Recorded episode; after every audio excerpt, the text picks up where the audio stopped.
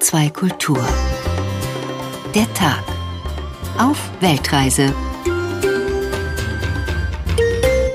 Heute unterwegs mit unserem Korrespondenten Christoph Prössel in Großbritannien. Am Mikrofon begrüßt sie Angela Fitsch.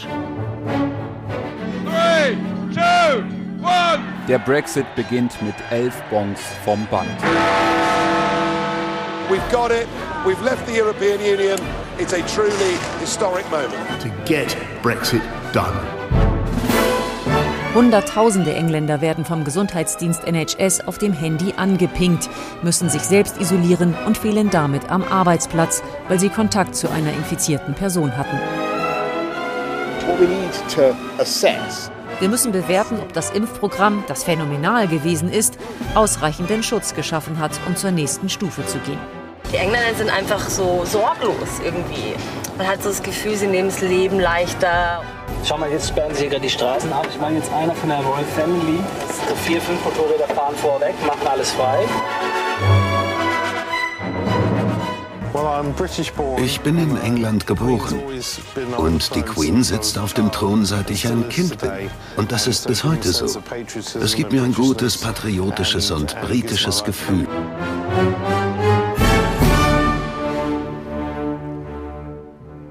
Ganz vorne dran war Großbritannien mit seiner Impfkampagne, dann ganz vorne dran mit der Ausbreitung der Delta-Variante des Coronavirus und seit dem 19. Juli ganz vorne dran mit allen Corona-Beschränkungen, die aufgehoben wurden, trotz hoher Infektionszahlen.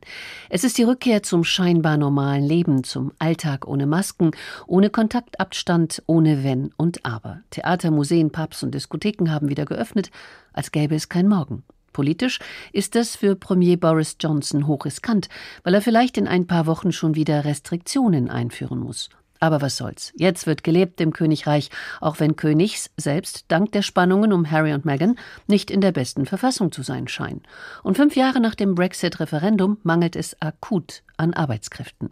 Dabei soff sich das Land bei der Fußball-EM hinein in einen Überschwang, betäubte sich mit großer Begeisterung. Jetzt aber ist der Rausch vorbei. Das Land muss wieder zu sich kommen. Immerhin kommen die englischen Touristen und machen Urlaub im eigenen Land, trotz steigender Preise. Imke Köhler aus London. Sonne hat man in London nicht immer, aber London hat immer etwas zu bieten. Allerdings ist es hilfreich, manche Dinge vorab zu planen. Wer sich etwa für eine Museumstour interessiert, sollte sich vorher überlegen, wann es in die Tate Modern, das British Museum oder andere Einrichtungen gehen soll. Auch wenn in England seit dem 19. Juli alle gesetzlichen Corona-Restriktionen aufgehoben sind, bitten die Museen immer noch darum, Tickets im Vorhinein für eine bestimmte Uhrzeit zu buchen. Vorausschauende Planung ist auch wichtig, wenn man aus der Stadt hinaus aufs Land will. Vor allem, wenn es in die schönen Urlaubsregionen in Cornwall, dem Lake District oder den schottischen Highlands gehen soll. Malcolm Bell, der Chef von Visit Cornwall, dem dortigen Fremdenverkehrsamt, meinte im BBC-Interview, wir bitten die Leute im Vorhinein zu planen und zu buchen. Sie würden ein gewaltiges Risiko eingehen, einfach herzukommen und dann zu versuchen, eine Unterkunft oder einen Stellplatz auf einem Campingplatz zu finden, wenn sie das vorher nicht geplant haben. Dass Planung in diesem Jahr ganz besonders wichtig ist, liegt daran, dass wegen Corona und der ständigen Reiseunsicherheiten viele Briten Urlaub im eigenen Land machen. Bei einer Umfrage Ende Mai gaben drei Viertel der Befragten an, es in diesem Jahr so handhaben zu wollen. Diese Familie ist einfach nur froh, nach den langen Lockdowns mal aus den eigenen vier Wänden herauszukommen. It feels brilliant, doesn't it, guys? Yeah. That we're all together, we're away from home finally after such a long lockdown. It's fun to go away and actually not be in our house. Bereits im Frühjahr haben viele Briten ein inländisches Domizil gebucht. Die Nachfrage nach Ferienwohnungen und Campingplätzen war deutlich höher als 2019. Der Staycation-Boom hat auch zu steigenden Preisen geführt. So müssen die Urlauber in den beliebten Städten in Küstennähe in diesem Sommer 30 bis 40 Prozent mehr zahlen als vor zwei Jahren. Offenbar versuchen Hotels, Ferienhausbesitzer, Campingplatzbetreiber und Airbnbs jetzt Kasse zu machen, nachdem sie im vergangenen Jahr große Einbußen hinnehmen mussten. Aber auch wenn man eine bezahlbare Unterkunft findet, geht es mit der Planung weiter. Malcolm Bell vom Fremdenverkehrsamt Cornwall. Sie sollten auch vorausplanen, wo Sie essen wollen. Die Plätze sind begrenzt. Es gibt auch ein Personalproblem. Tatsächlich fehlt es gerade im Gastgewerbe an Personal. Zum Teil sind europäische Arbeitskräfte im Zuge der Pandemie in ihre Heimatländer zurückgekehrt und kommen nun, auch angesichts der erschwerten Einreisebedingungen seit dem Brexit, nicht wieder. Andere haben in der Pandemie den Job gewechselt, sind nun für Lieferdienste tätig, die in der Corona-Krise viele Mitarbeiter eingestellt haben und bessere Arbeitszeiten bieten. Unterm Strich fehlt es im Gastgewerbe damit an helfenden Händen, auch in der Küche des Golfclubs Stony Holm in Carlisle, einer nordenglischen Stadt nördlich vom Lake District. Der Eigentümer des Clubhauses Sammy bedauert die Folgen. Leider können wir unser Restaurant nicht sieben Tage in der Woche öffnen. Wir kriegen einfach kein Personal. Wir schalten Anzeigen und Anzeigen und Anzeigen, aber unglücklicherweise meldet sich niemand. Daher geht die Suche weiter. Dieses Problem, sagt auch Sternekoch Michael Keynes in Devon im Südwesten Englands, bestehe im gesamten Königreich. Über die Schwierigkeiten, Arbeitskräfte zu finden und über die Möglichkeit, nach dem langen Lockdown endlich mal wieder Ferien machen zu können. Christoph Brössel ist unser Korrespondent für die ARD in London. Ich grüße Sie. Hallo. Ja, schönen guten Tag. Hallo. Auch wenn viele Briten Urlaub im eigenen Land machen, stürmen natürlich viele von ihnen die Balearen und die portugiesischen Küstenorte, wo sie wegen der Delta-Variante einen negativen PCR-Test bei Einreise vorlegen müssen. Wie stellt sich Großbritannien auf diesen Run eigentlich ein? Ja, vor allem stellen sich natürlich die Fluggesellschaften auf diesen Run ein und freuen sich. Und in den vergangenen Tagen hat es ja auch Zahlen gegeben der großen Anbieter, beispielsweise EasyJet und Ryanair. Und die haben bei den Pressekonferenzen dann natürlich auch bekannt gegeben, dass sie jetzt erst einmal die Flugkapazitäten nach oben schrauben. 60 Prozent der Flugkapazitäten von vor der äh, Pandemie sollen erreicht werden, zum Beispiel bei EasyJet. Und Ryanair hat sogar schon angekündigt, dass jetzt die die nächsten Quartale sogar wieder eine Null rauskommen könnte. Man erhofft sich also ein so gutes Geschäft mit den Urlaubern, mit den sonnenhungrigen Briten, dass man endlich wieder gute Zahlen schreibt, beziehungsweise keine negativen Zahlen mehr schreibt. Und die sonnenhungrigen Briten mögen den Sommerurlaub äh, am allerliebsten, kann man das so sagen? Ja, das kann man so sagen. Es ist ja ein wunderschönes Land, aber äh, sehr, sehr viele Briten haben natürlich das Bedürfnis, dann doch einen äh, verregneten Sommer äh, vielleicht zu vermeiden äh, und sich für das Jahr zu rüsten, indem sie dann doch in den Süden aufbrechen. Und da heißen die Lieblingsländer der Briten, das merkt man jetzt eben auch in der politischen äh, Debatte um Quarantäneregeln, Frankreich, Spanien, natürlich auch Griechenland und Zypern. Also dort fahren schon die Briten, fliegen dort schon sehr gerne hin und da merkt man dann, dann eben auch, das ist eine Insel, man muss fliegen, anders kommt man da gar nicht weg. Und da ist es dann richtig heiß, 44 Grad habe ich heute gelesen in Griechenland. Äh, mittlerweile sind zwei Drittel der erwachsenen Briten zweimal geimpft, aber auch jeder über 18-Jährige hat ein Impfangebot äh, in Großbritannien bekommen. Nun können die 16- und 17-Jährigen Impfungen haben. Wieso aber rast eigentlich Delta derart weiter durch das Land? Ja, da gibt es, äh, glaube ich, aus meiner Sicht zwei Gründe für. Der eine ist natürlich der, dass Delta sehr viel hoch ansteckender ist als die anderen bislang bekannten Varianten. Äh, das heißt, es genügt ein kürzerer Kontakt mit jemandem, der infiziert ist, um sich selber anzustecken. Und dazu kommt natürlich auch, ähm, dass äh, im Moment auch viele Regeln gelockert worden sind. Das heißt, in den vergangenen Monaten schon. Das heißt, die Briten dürfen ja schon seit Wochen wieder in Pubs, auch in geschlossenen geschlossenen Räumen sitzen, wenn beispielsweise mal es draußen regnen sollte oder kühler ist. Obwohl natürlich immer noch viel äh, öffentliches Leben im Moment auf der Straße stattfindet, sind solche Sachen also möglich. Es gibt ja auch mittlerweile Konzerte, es gibt mittlerweile auch die Möglichkeit, äh, wieder äh, in äh, Nachtclubs zu gehen. Und das sind natürlich Orte, wo viele Briten sich dann auch anstecken. Trotz der Impfung möglicherweise, ne? Ja, trotz der Impfung, äh, das ist richtig. Äh, auch das gibt es, dass Leute, die doppelt geimpft sind, auch sich nochmal anstecken, obwohl das Risiko dann natürlich, den Virus weiterzugeben, niedriger ist und obwohl dann auch der Krankheitsverlauf, äh, so sagen die Experten, ein ganz anderer ist und die Wahrscheinlichkeit, schwer zu erkranken oder sogar an Covid, mit Covid zu sterben, diese Wahrscheinlichkeit deutlich geringer ist. Was gilt denn eigentlich für die, diejenigen, die nach Großbritannien einreisen wollen? Ja, das sind harte Regeln und die habe ich bis gestern auch äh, leider erleiden müssen. Ich bin aus Deutschland zurückgekommen und weil ich die erste Impfung bislang nur hatte, hieß das für mich, dass ich in eine zehntägige Quarantäne musste, die eigentlich nach fünf Tagen äh, dann beendet werden kann mit einem äh, nochmals zu buchenden Test, PCR-Test. Der ist dann auch leider sehr teuer. Aber äh, mir ist das widerfahren, was im Moment sehr vielen Briten widerfährt. Da saß wohl jemand im Flugzeug, äh, der äh, infiziert war, der dann äh, sich dem Gesundheitsdienst melden musste. Und dann hieß es äh, vom Gesundheitsdienst an mich auch, na, da gilt die Abkürzung nicht. Dann müssen auch Sie jetzt zehn Tage in Quarantäne bleiben. Und das ist die Realität. Jetzt wird im Moment äh, diskutiert, dass es Reiseerleichterungen gibt für die, die zehn Tage, äh, die für die, die zweimal geimpft sind schon und dass die dann bei den zehn Tagen abbiegen können und äh, diese nicht äh, vollständig absitzen müssen, sondern mit einem Test dann um diese Quarantänezeit drumherum kommen. Aber wie gesagt, das wird jetzt erst umgesetzt. Mhm. Die Realität ist auch, dass äh, ganze Industriezweige nicht mehr fertigen können, weil eben tausende Mitarbeiter von der britischen Corona-App zur Quarantäne aufgefordert werden. Ähm, wie erleben Sie das? Also erst Mitte August wird es gelockert oder soll es gelockert werden. Macht das alles Sinn? Was haben Sie für einen Eindruck? Wie wird es diskutiert? Also das ist schon ein bisschen ein Gepuzzle und äh, ein Regieren äh, sehr, sehr, sehr, sehr stark auf Sicht, äh, was wir da sehen. Es ist natürlich zum einen irgendwie interessant, dass diese äh, Lockerungen es gegeben hat, äh, weil das auch äh, politisch gewollt war und dass man jetzt eben immer wieder versucht, ähm, das zu lösen an Problemen, was daraus äh, entsteht. Nämlich, dass es diese Meldungen gegeben hat, der Warn-App zum einen, aber es gibt natürlich auch Test and Trace, der Gesundheitsdienst, äh, der nachverfolgt, wenn es wo eine Infektion gegeben hat, der dann eben die betroffenen Personen schon fragt, wen hast du getroffen in den vergangenen äh, Tagen. Und dann werden diese Leute auch angerufen und dann wird eine Empfehlung von der App ausgesprochen, zu Hause zu bleiben. Und wenn man angerufen wird, muss man auch zu Hause bleiben. Und das sorgt in der Tat dafür, dass beispielsweise gestern 700.000 Leute also in Quarantäne waren, die von der App äh, betroffen äh, informiert worden sind. Und es gibt Unternehmen, die sagen, 15 bis 20 Prozent unserer Belegschaft, die sitzen im Moment äh, in Quarantäne. Wir müssen äh, die Produktion einschränken, wir müssen unsere Dienstleistungen einschränken.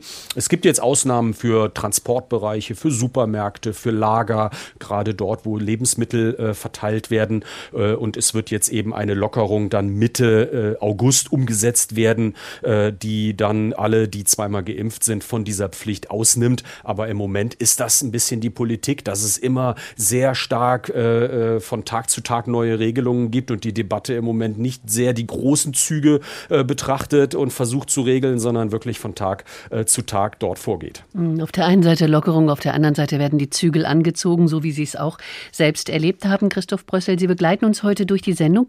Wir hören jetzt mal eben einen Ausschnitt aus dem neuen Buch von Richard Osman, der Donnerstagsmordclub.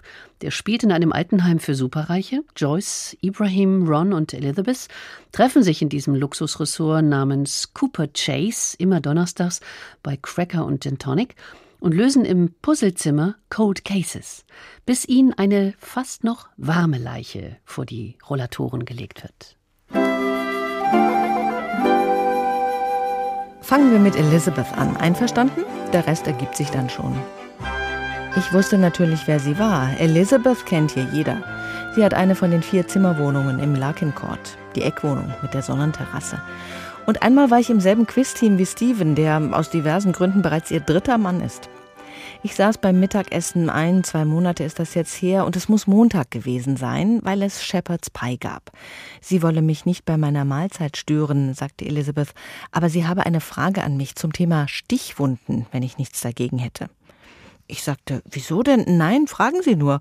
Oder etwas in der Art. Ich werde mich nicht immer ganz einwandfrei an alles erinnern, das schicke ich lieber gleich voraus.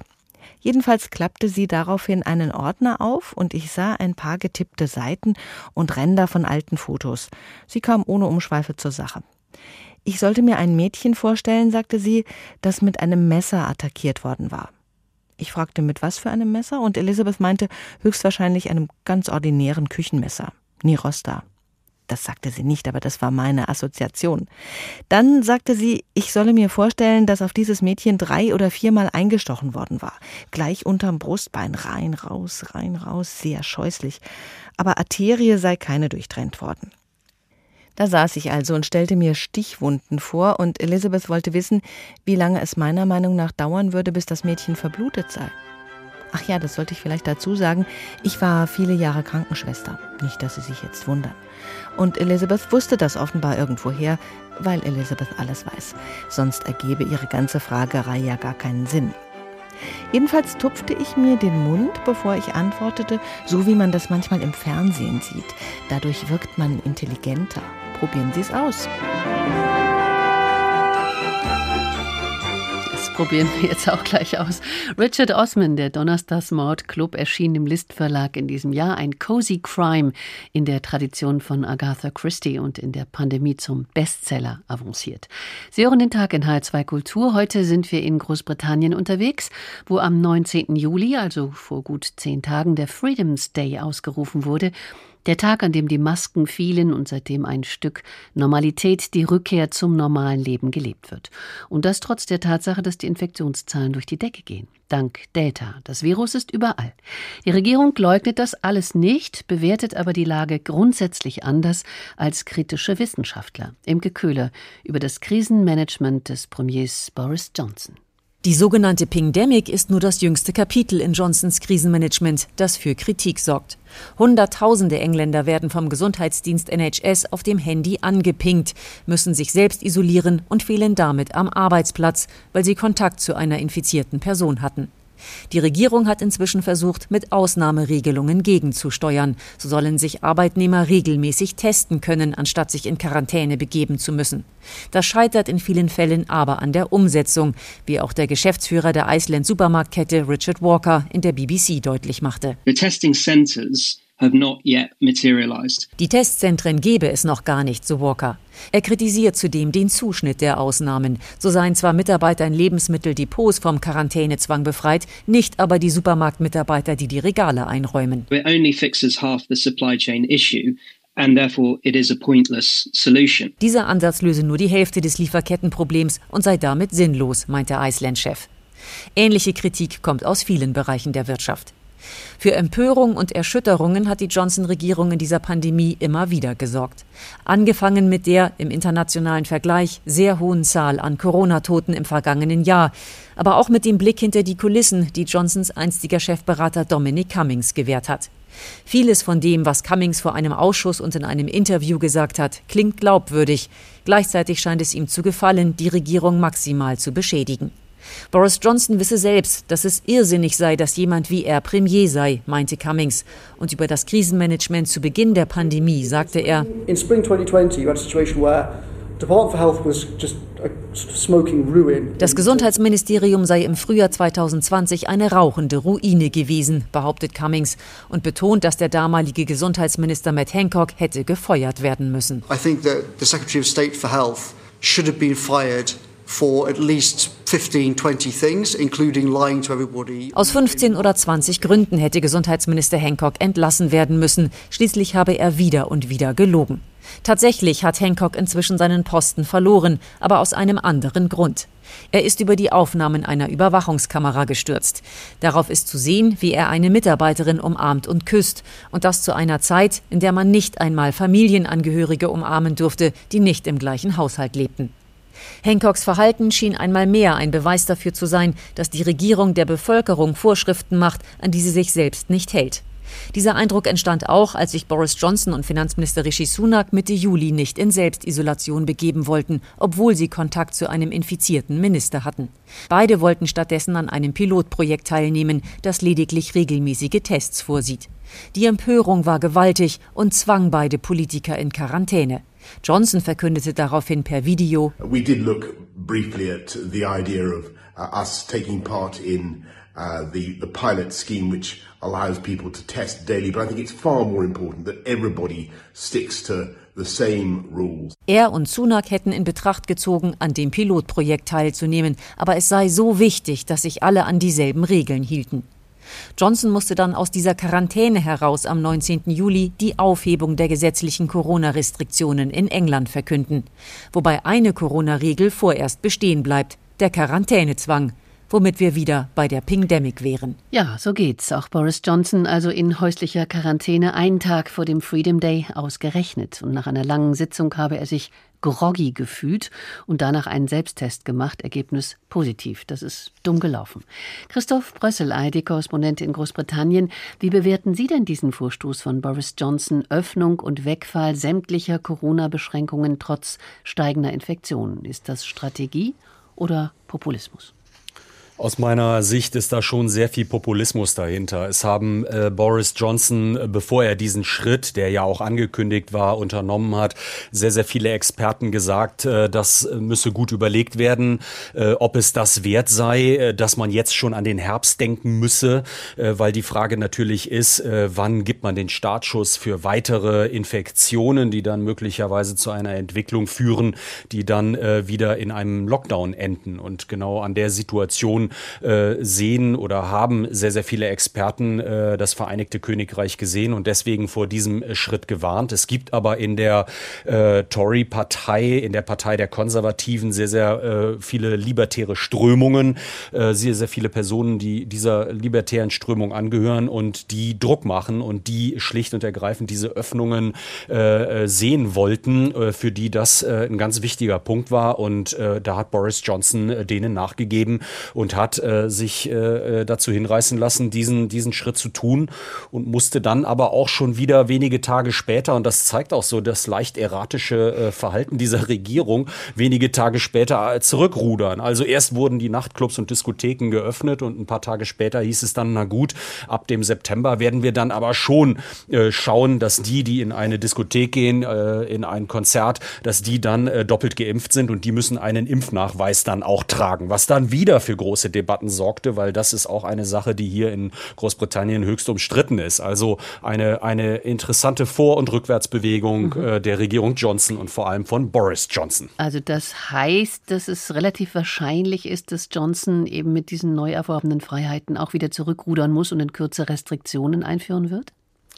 Also ich denke, wir sind noch weit entfernt von, von dem nächsten Lockdown. Da muss man wirklich ähm, äh, abwarten, ob das dann im Herbst der Fall sein wird. Und das, ähm, mein Eindruck ist, dass wir da im Moment ein bisschen Zeuge sind eines großen Feldversuches in Großbritannien, dass man im Moment einfach sieht, wie entwickeln sich eigentlich die Zahlen. Äh, die täglichen Infektionszahlen waren ja jetzt für einige Tage äh, deutlich rückläufig. Äh, am 25.07. 21.000. Das war nach 60.000 am 15.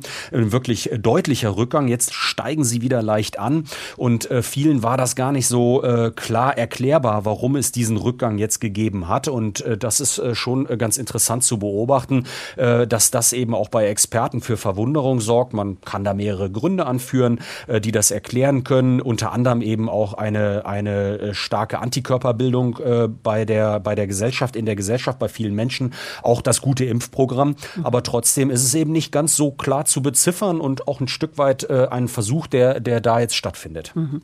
Boris Johnson äh, hat ja tatsächlich das Coronavirus nicht ernster genommen als die Schweinegrippe und vorgeschlagen, sich selbst das Virus live im Fernsehen zu injizieren.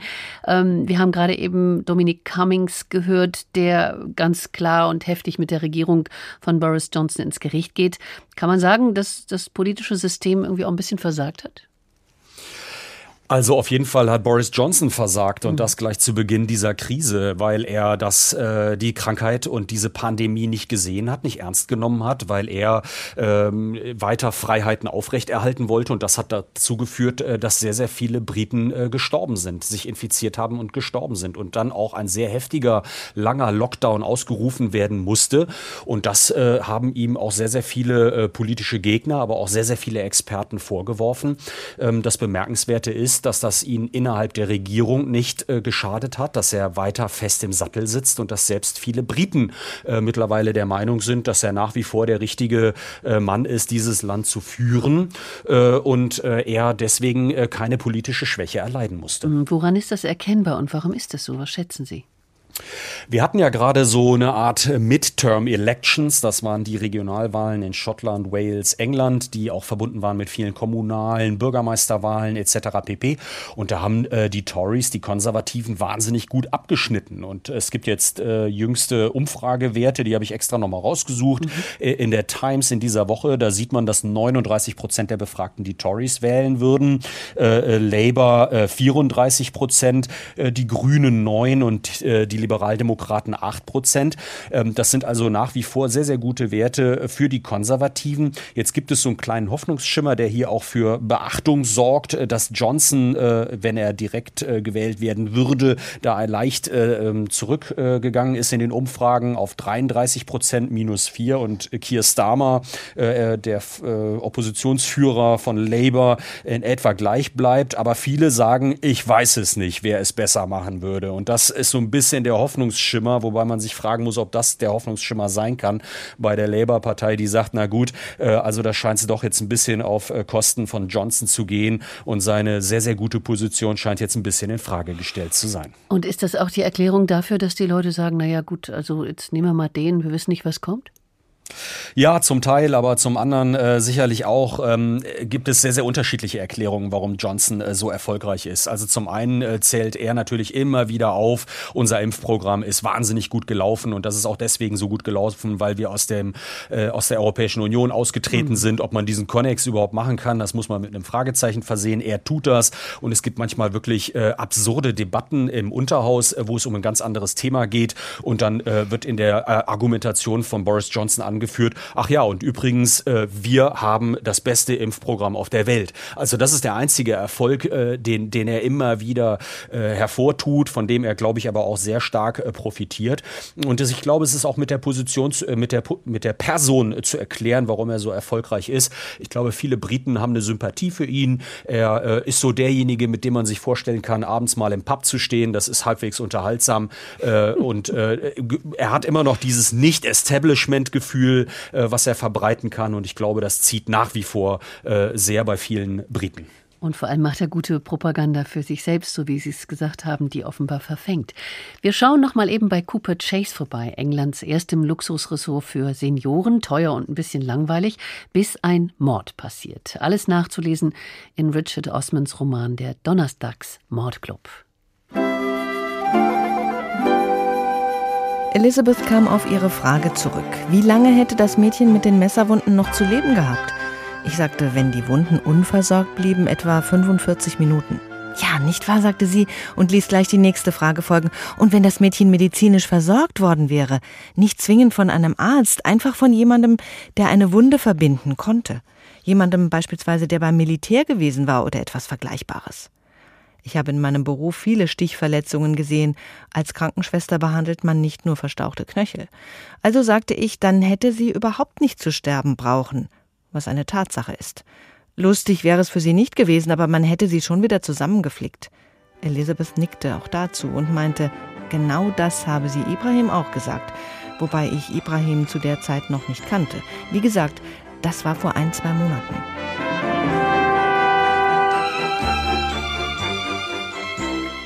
Der Tag in H2 Kultur heute unterwegs in Großbritannien. Abgesehen von Shakespeare, der leider tot ist, verfügt Großbritannien vor allem über einen Markenartikel mit globaler Ausstrahlung.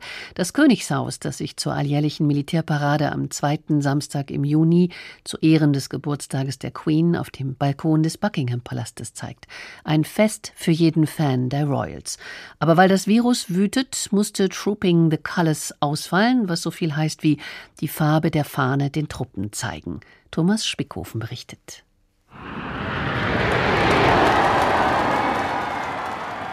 Wenn am Samstag des zweiten Juniwochenendes gegen Mittag die Royal Air Force über den Buckingham Palast zieht, dann schaut die königliche Familie vom Balkon des Palastes aus zu. Das ist der Moment, auf den alle Royal-Fans warten. Wer ist mit dabei? Wer steht neben wem? Wer lacht wen an? Und wer blickt betreten bei wem weg? Hochkonjunktur für die professionellen Palastdeuter.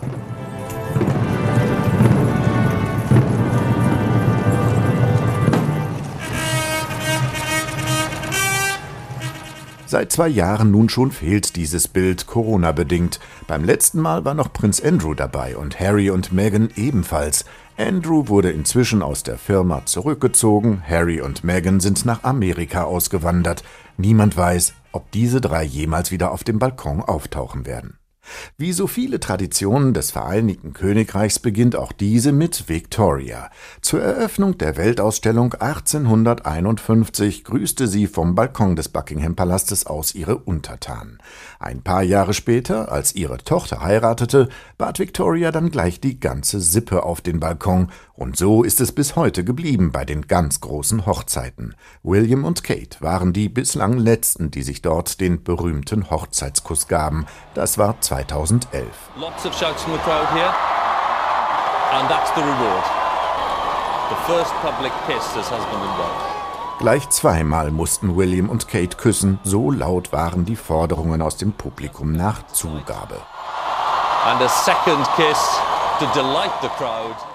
Für die Queen ist der Blick vom Balkon im Juni der Abschluss eines langen Arbeits- und Feiertages. Sie hat dann schon ein paar Kutschfahrten und eine große Parade hinter sich, Trooping the Color. Ursprünglich wurden dabei die Soldaten ihrer Majestät mit den Farben ihrer Einheiten vertraut gemacht, damit sie sich auf dem Schlachtfeld besser orientieren konnten. Heute ist Trooping the Color vor allem die Geburtstagsparade der Queen. Gefeiert wird mit viel Pomp und Pracht und Salutschüssen aus dem Green Park gleich neben dem Buckingham Palast. Number two. Auf dem Balkon kann es manchmal ganz schön eng werden. Zum 90. Geburtstag der Queen haben die hauptberuflichen Königshausexperten 40 Personen dort gezählt. Auch politisch wichtige Tage für Monarchie und Königreich werden hier zelebriert. Winston Churchill erschien 1945 dort zusammen mit dem damaligen König George, dessen Ehefrau Elizabeth und deren beiden Töchtern, der heutigen Queen und ihrer Schwester Margaret. Es galt, das Ende des Krieges gegen Nazi-Deutschland gebührend zu würdigen. Achtmal wurden die Royals wieder und wieder von den Massen auf den Balkon hinausgerufen. Back to Buckingham Palace, where this time Churchill was to stand on the famous balcony with the royal family, to share with them a nation's joy. Beim letzten Mal reichte es der werdenden Königin Elizabeth dann offenbar, sie verschwand vom Balkon und tauchte anonym in den Massen unter, um das Kriegsende zu feiern. Crowds swelled below him in a riot of rejoicing by day and night.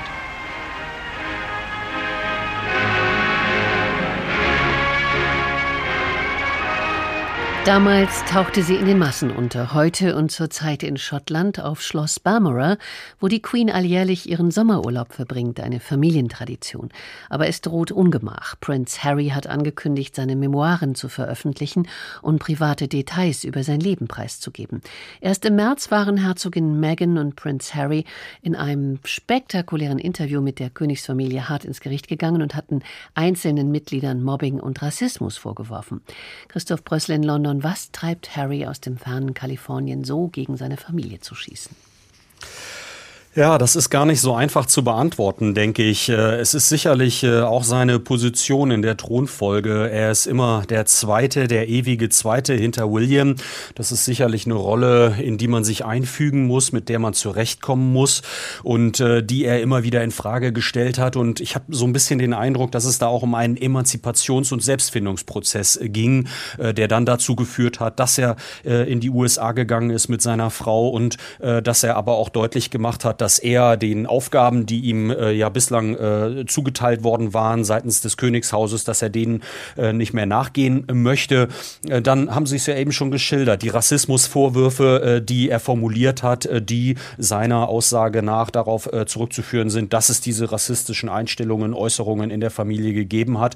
Und das zeigt alles so ein bisschen, was dazu geführt hat, dass die beiden ausgestiegen sind und es jetzt zu dieser schwierigen Situation gekommen ist. Und wahrscheinlich haben sich beide auch auch vorgestellt, dass diese Trennung äh, leichter möglich ist. Äh, es hat dann ja relativ schnell auch äh, von äh, äh, der königlichen Familie her die ähm, Aufgabe gegeben oder die Aussage gegeben, dass seine bisherigen äh, Aufgaben er die nicht mehr betreuen soll, also die Schirmherrschaften, die er abgeben sollte und und und.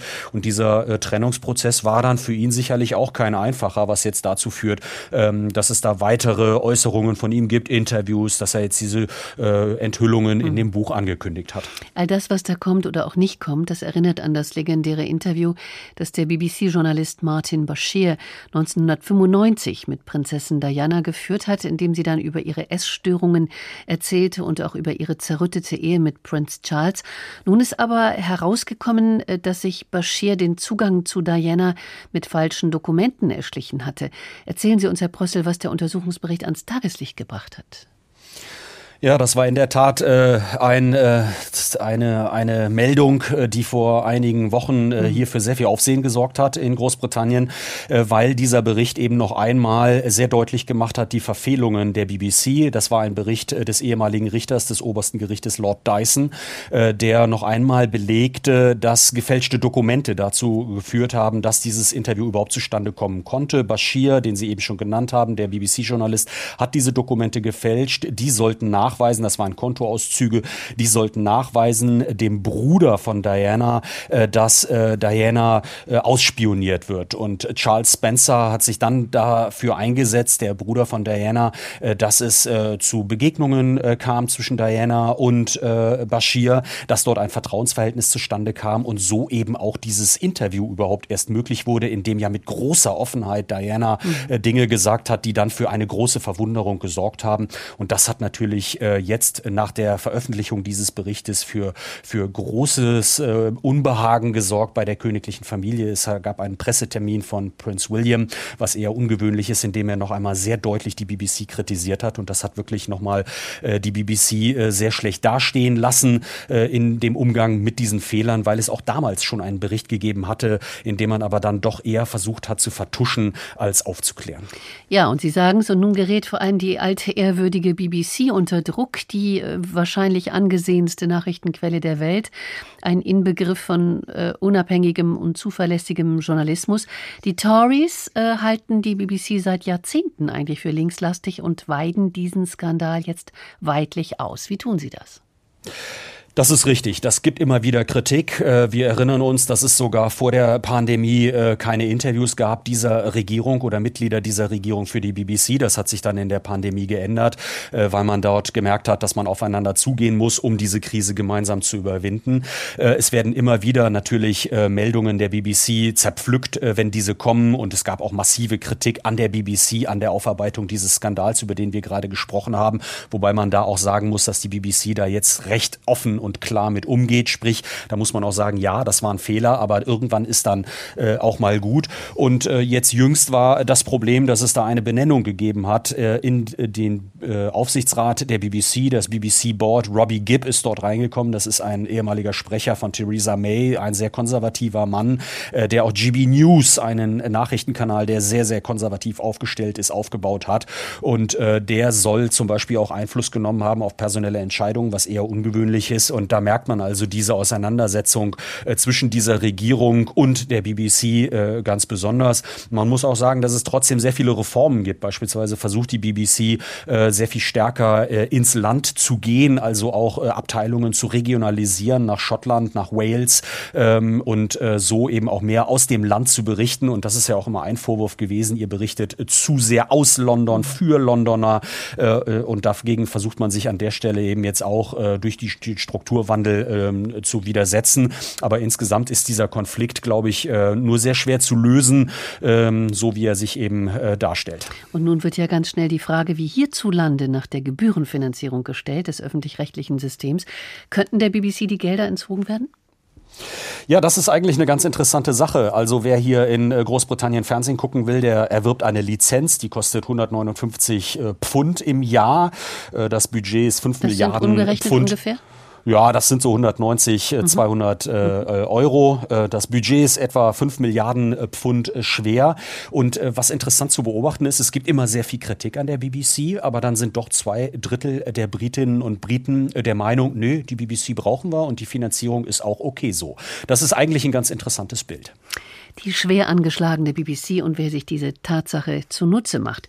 Wir gehen nochmal ins Altenheim Cooper Chase, ins Luxusressort für Senioren, das Richard Osman in seinem Roman Der Donnerstagsmordclub beschreibt. Da ist ein Mord passiert und alle denken, endlich mal was los. Elizabeth kam die ganze Sache verdächtig vor. Ihrer Meinung nach hatte der Freund das Mädchen umgebracht. Das gibt es nach wie vor öfter, als man denkt. Man braucht nur die Zeitung zu lesen. Bevor ich hierher kam, wäre mir diese ganze Unterhaltung reichlich aberwitzig erschienen. Aber sie ist ziemlich alltäglich, wenn man sich erst ein bisschen eingelebt hat. Gerade erst letzte Woche habe ich den Mann kennengelernt, der die Schoko-Minz-Eiscreme erfunden hat. Jedenfalls behauptet er das. Ich wüsste jetzt nicht, wie ich es nachprüfen soll. Ein klein wenig hatte ich Elizabeth ja doch helfen können, also traute ich mich, sie auch um etwas zu bitten. Ich fragte sie, ob ich das Bild von der Leiche mal sehen dürfe, rein aus beruflichem Interesse. Elizabeth strahlte, wie die Leute hier strahlen, wenn man Fotos von ihren Enkeln bei der Abiturfeier sehen will. Sie zog einen A4-Abzug aus ihrem Ordner, legte ihn verdeckt vor mich hin und sagte, ich könne ihn ruhig behalten. Sie alle hätten Abzüge. Ich sagte, das sei sehr nett von ihr. Und sie sagte, nicht zu danken, ob sie mir noch eine letzte Frage stellen dürfe. Natürlich, sagte ich. Und sie sagte, haben Sie donnerstags schon etwas vor? Und ob Sie es glauben oder nicht, so hörte ich zum ersten Mal von den Donnerstagen.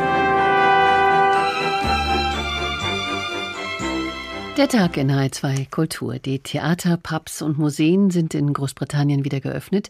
Wer sie besuchen will, sollte sich dennoch anmelden. Das haben wir zu Beginn der Sendung gehört.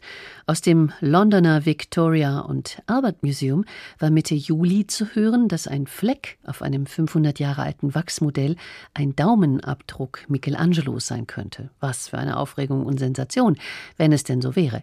Mit einer weiteren wartet das Museum gerade auf mit der APEC Iran Ausstellung. Wahrlich episch, denn diese Schau ist seit über 90 Jahren die erste Ausstellung, die die iranische Kunst, Kultur und Handwerk aus über 5000 Jahren präsentiert, mit hochkarätigen Leihgaben aus verschiedenen internationalen Museen.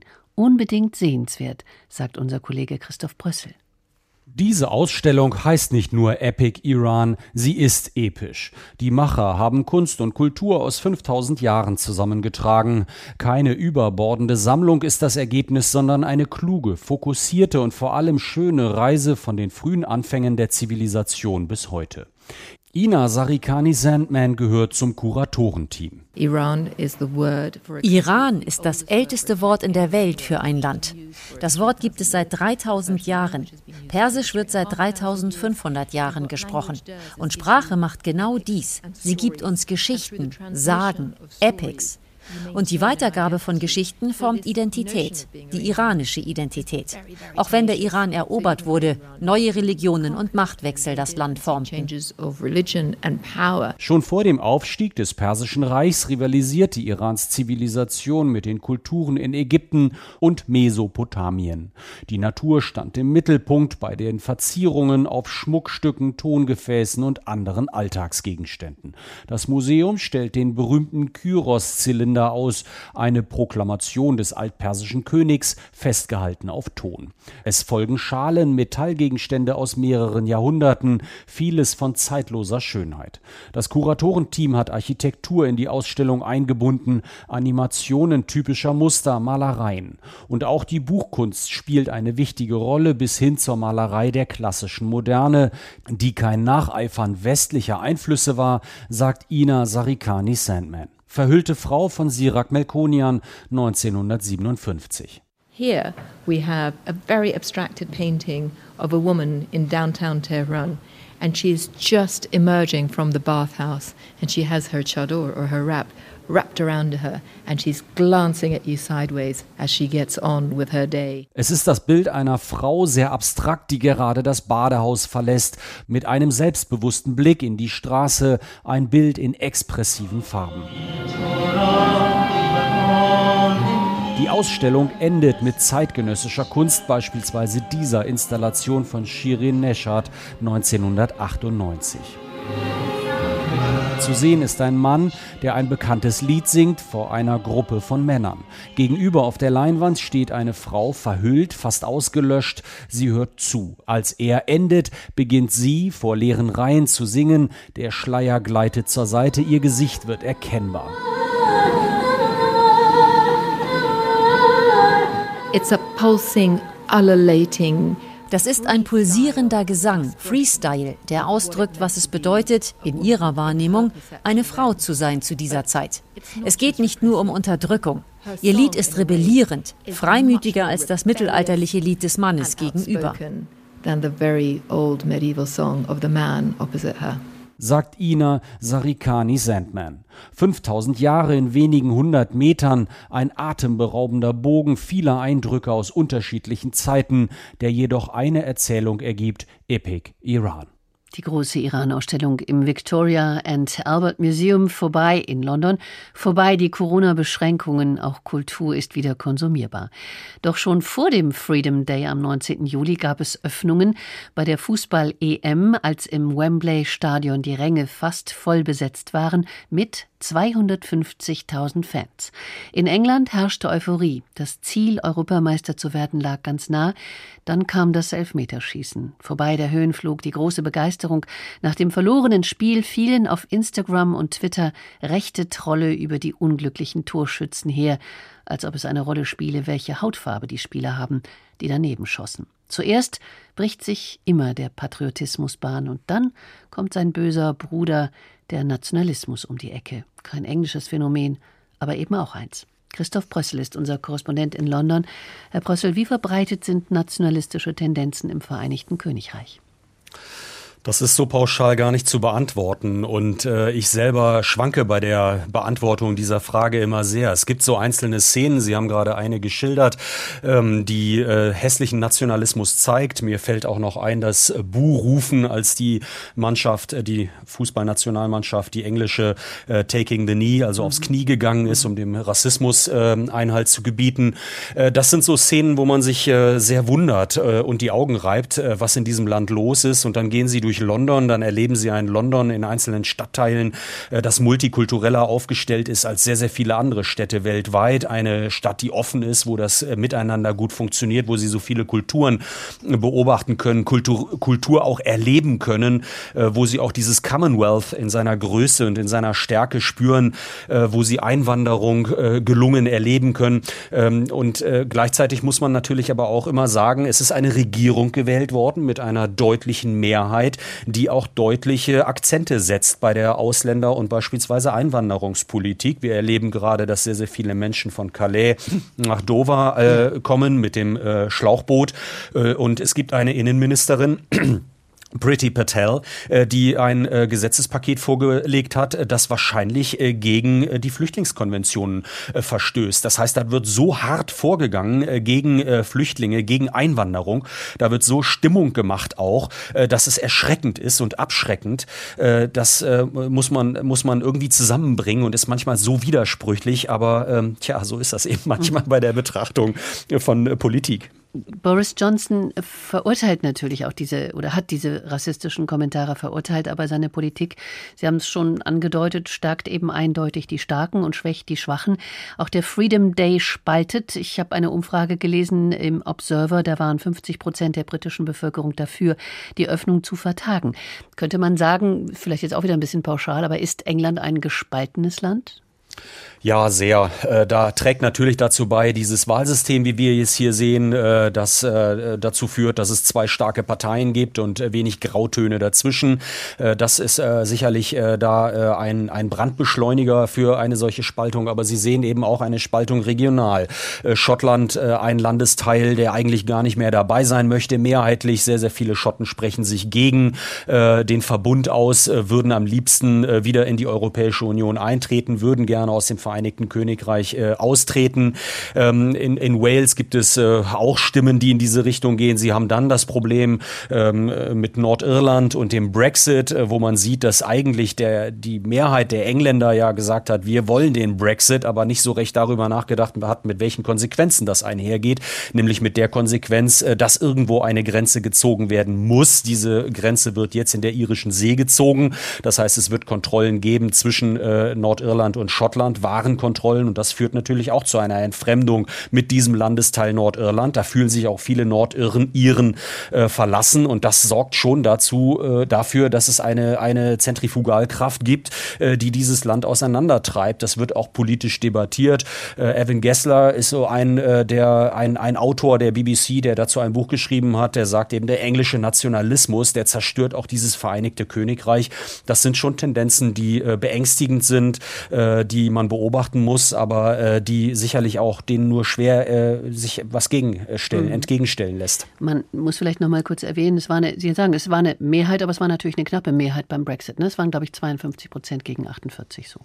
Das ist korrekt, genau, mhm. das ist die Zahl, ja.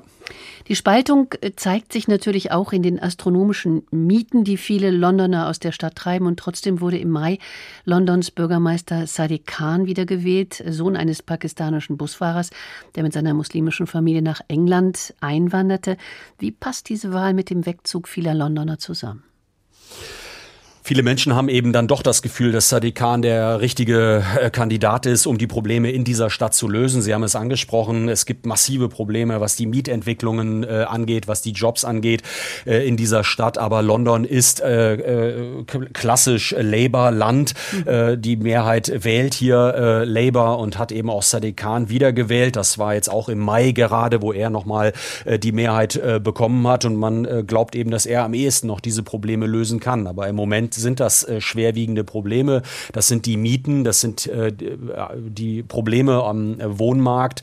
Ähm, viele junge Familien gerade sehen für sich einfach keine Möglichkeit, die horrenden Preise zu zahlen, die nötig sind in Großbritannien, in London vor allem. Hier gibt es einen Wohnungsmarkt, der sieht ganz anders aus als auf dem Land. So eine durchschnittliche Immobilie kostet in Großbritannien 230, 240.000 Pfund. das ist aber natürlich in London nichts. Damit wird man kein, keine Wohnung Wohnung äh, erwerben können. Und viele junge Familien fragen sich, kann ich mir das Leben in einer Stadt, kann ich mir das Leben in London überhaupt leisten? Dann haben wir jetzt natürlich noch die Covid-Entwicklung gesehen, wo viele sich auch wünschen, naja, wäre schon ganz schön, wenn ich im Homeoffice bin, wenn ich dann vielleicht mal auf die Terrasse oder in den Garten treten kann. Also es kehren in der Tat auch viele äh, Londoner mittlerweile der Stadt den Rücken und versuchen es äh, dann doch woanders. Jetzt haben wir noch anderthalb Minuten Zeit. Zu Beginn unserer Sendung haben wir von Imke Köhler gehört, dass eben viele Gastwirte und Einzelhändler und Baufirmen und so weiter alle klagen. Die haben Schwierigkeiten, Arbeitskräfte zu finden. Das sind die Folgen der Corona-Pandemie. Aber wie schwer wiegt eigentlich dabei der Brexit? Der wiegt sehr schwer. Es gibt äh, sehr, sehr viele Arbeitskräfte aus Polen, zum Beispiel Rumänien, Bulgarien, die eben nicht mehr kommen können, weil sie entweder spüren, dass sie nicht gewollt sind. Das ist auch eine Stimmung im Land, die man wahrnehmen kann und vor allem die sich mit dem äh, gesamten administrativen Bereich nicht mehr rumschlagen können oder denen schlicht und ergreifend die Einreise auch verwehrt wird. Und das führt zu massiven Problemen in der Wirtschaft und wird äh, die nächsten Monate und Jahre dieses Land begleiten. Geschichten aus einem Land, das langsam wieder zu sich kommt, vor allem jetzt nach der Europameisterschaft in Corona-Zeiten. Christoph Brössel aus London, ganz herzlichen Dank, dass Sie heute dabei waren. Danke für Ihre Informationen, danke für Ihre Expertise und für Ihre Zeit. Sehr gerne, danke. Das war die Weltreise nach Großbritannien. Am Montag reisen wir weiter in den Iran. Da bekamen wir heute schon mal einen tollen Eindruck über die große Ausstellung im Victoria and Albert Museum. Einen schönen Abend wünscht Ihnen Angela Fitsch.